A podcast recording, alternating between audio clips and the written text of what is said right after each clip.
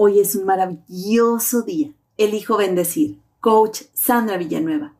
Desde la psicología surgió la teoría de estrés de Lázaro, explicación que él da desde su perspectiva al estrés.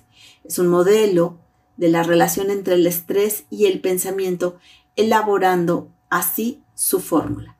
Esta teoría analiza los procesos cognitivos que surgen ante una situación estresante señala que la forma de afrontar estas situaciones depende del contexto principalmente. El modelo por Lazarus tiene como eje la interacción de la persona con el medio, ya que se tiene que hacer frente a las demandas que le plantea el entorno de forma continua. Logrará hacerlo de manera adecuada si valora las situaciones de manera que no, no resulte desestabilizante. Según Lazarus, ante una situación estresante se hacen dos evaluaciones. La primera, evaluación primaria. Se establece el bienestar comprometido por no satisfacer la demanda, que supone un riesgo, ya sea en la familia, en la parte profesional, personal, etc. Segunda, la evaluación secundaria. La valoración que se da a los recursos con los que se cuenta para responder a las demandas que se identificaron. De este modo, decide si se está en condiciones de hacer frente a lo que se requiere o no. De acuerdo con ambas evaluaciones, la situación puede ser interpretada como, inciso A, como un reto o un desafío. La persona estima que tiene los recursos para dar respuesta satisfactoria a la demanda formulada, generando sentimientos de eficacia y logros. Inciso B, amenaza. Se cree no contar con los recursos para responder a la demanda, dando lugar a una respuesta ansiosa. A su vez, deteriora o disminuye su capacidad de afrontamiento, provocando respuestas desde la parálisis hasta poner en marcha otras estrategias activas, pero igual poco efectivas.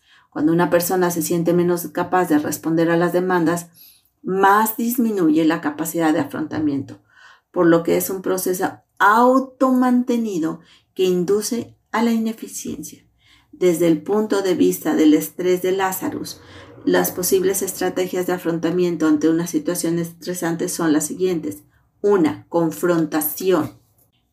Intento por solucionar la situación mediante acciones directas, agresivas o potencialmente arriesgadas. Dos, planificación.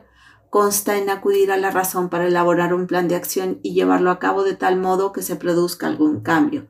Tres, distanciamiento tratar de alejarse del problema o demanda ignorándola, negándola o evitando que afecte. 4. Autocontrol. Más que autocontrol es represión. Se busca inhibir sentimientos y emociones guardándolas para uno mismo, lo mismo en lugar de regularlas. 5. Búsqueda de apoyo. Significa acudir a otro para que ayude a solucionar la situación o elegir el camino a seguir. 6. Aceptación de responsabilidad. Implica identificarse como causante del problema en lo que a uno concierne, tomar solo la parte de uno. 7. Escape evitación. Comprende actitudes escapistas o ilusorias esperando algo externo a que resuelva el problema. 8. Y última, reevaluación positiva. Consiste en identificar los elementos positivos que pueden derivar, derivar de dicha situación. Usar las estrategias de afrontamiento depende en gran medida de la naturaleza del estímulo que genera estrés, así como las circunstancias en que se produce. Unas favorecen respuestas muy constructivas, mientras que otras están muy lejos de ser constructivas, más bien son destructivas. Hermosa alma, te reconozco serena, responsable, inteligente, alegre. Te mando un fuerte y cálido abrazo.